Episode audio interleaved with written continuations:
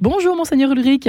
Bonjour Marie-Ange. Alors de retour de Lourdes, un peu plus de 300 prêtres euh, absents de Paris pendant euh, une petite semaine. Déjà, ça faisait vide à Paris euh, pour nos fidèles parisiens. Pour commencer, Monseigneur Ulrich, ça fait tout drôle, c'est rare une telle occasion de se retrouver. C'est tout à fait rare. C'est tout à fait rare.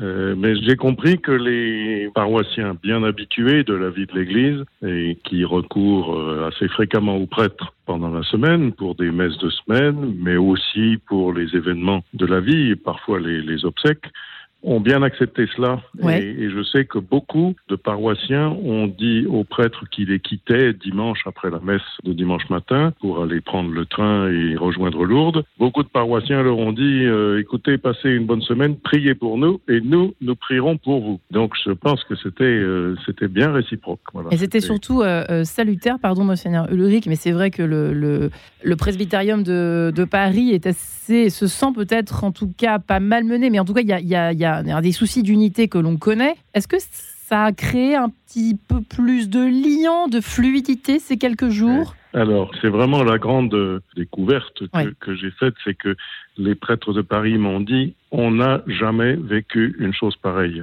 Hmm. C'est-à-dire que, bien sûr, il y a des messes chrismales, il y a des ordinations où on se retrouve très nombreux. C'est vrai, et on a le sentiment que les prêtres, ce jour-là, à ces occasions-là, sont euh, voilà, un vrai presbytérium, c'est-à-dire un vrai collège uni autour de l'évêque, mais ça dure euh, un quart d'heure avant la célébration. On se parle, mais on va voir plutôt ceux qu'on connaît déjà bien.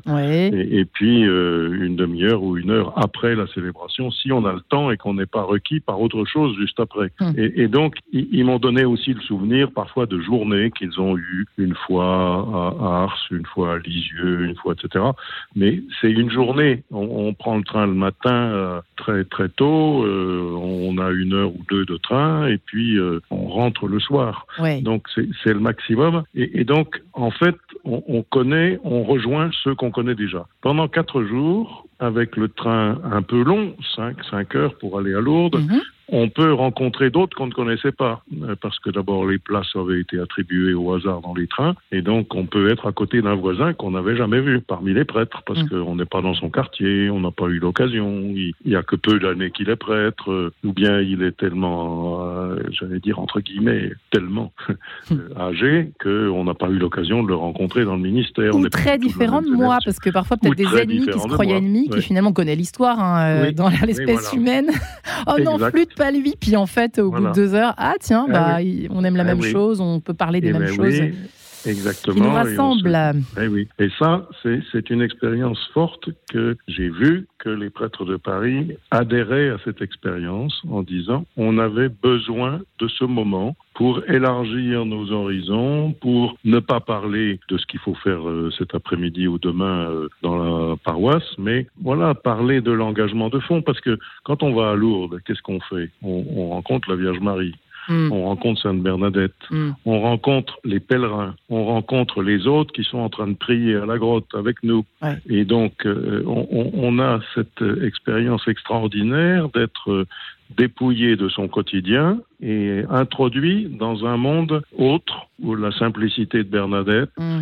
la, douceur du message euh, délivré par la Vierge Marie, qui est un message toujours évangélique, parce que la Vierge Marie ne fait pas autre chose que de conduire vers son Fils, Jésus-Christ. Euh, voilà, donc c'est ce, sentiment très fort. Euh, les, les points fixes dans notre programme de ces quatre jours, rien n'était vraiment obligatoire. On va dire, on pouvait aller assister aux trois prises de parole qui ont eu lieu en fin d'après-midi, lundi, mardi, mercredi. Mais on pouvait ne pas y aller. On pouvait aller euh, faire le chapelet à 15h30 si on voulait, mais on pouvait ne pas y aller. En gros, les prêtres sont dit ce qui est obligatoire, c'est d'aller célébrer la messe et puis les laudes et les vêpres. Oui, mais enfin, on ne fait pas 5 heures de route quand même pour ne rien faire. A priori, c'est qu'ils voulaient quand même l'intention était là.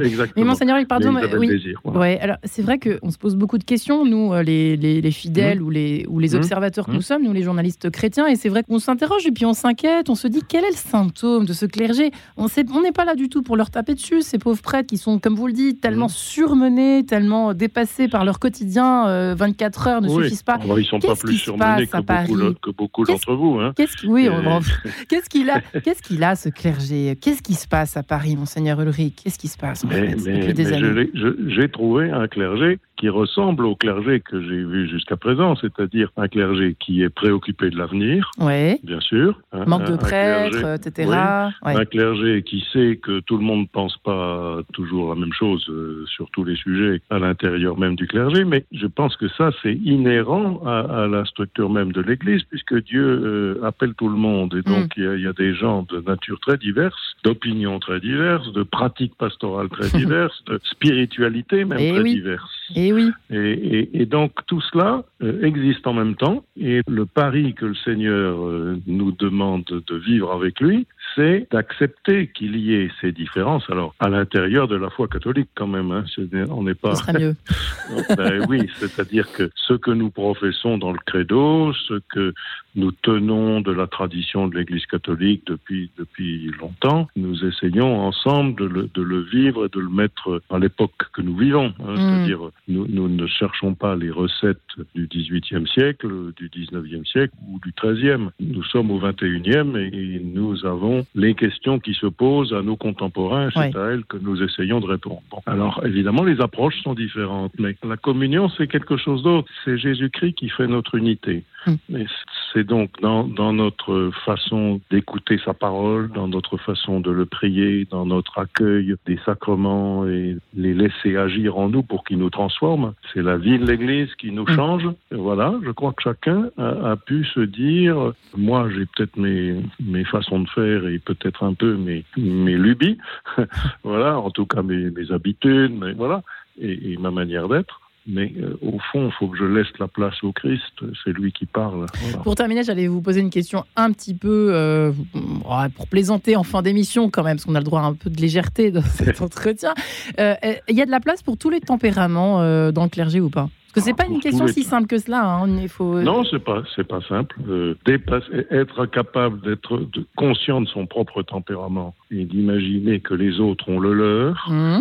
pour euh, ensemble vivre l'unique mission du Christ qui est permettre à, chacun trouver la beauté de Dieu et la, la, la beauté d'une vie avec, euh, avec le Seigneur, la beauté d'une espérance chrétienne, la beauté d'une confiance en Dieu, la beauté d'une charité répandue la plus largement possible. Ben, ça, c'est quand même quelque chose d'étonnant. Enfin, et, et, je crois qu'il y a de la place pour tout le monde. Il y a, il y a, des, il y a des rigolos et des, et des, moins rigolos. voilà. Et, ensemble, ben, chacun essaye de, de sortir de sa coquille, d'aller à la rencontre et de Dieu et des autres. Eh bien, nous en prenons note, Monseigneur Ulrich. Ça peut servir à tout le monde, ça. Et oui, ben, nous les brebis. Oui. pas, pas, simplement. les pasteurs. Et voilà. En tout cas, je peux dire qu'ils étaient très heureux et qu'ils sont rentrés en se disant. Avec du soleil dans les avons, yeux. Voilà, nous avons vécu quelque chose qui, qui va nous marquer longtemps et nous faire vivre. Voilà. Eh bien, merci, Monseigneur Ulrich, et vous aussi. On sent du soleil un peu dans votre voix. Ça fait plaisir à entendre, vous le dire. Allez, au week-end prochain. Merci, Monseigneur Ulrich. À bientôt.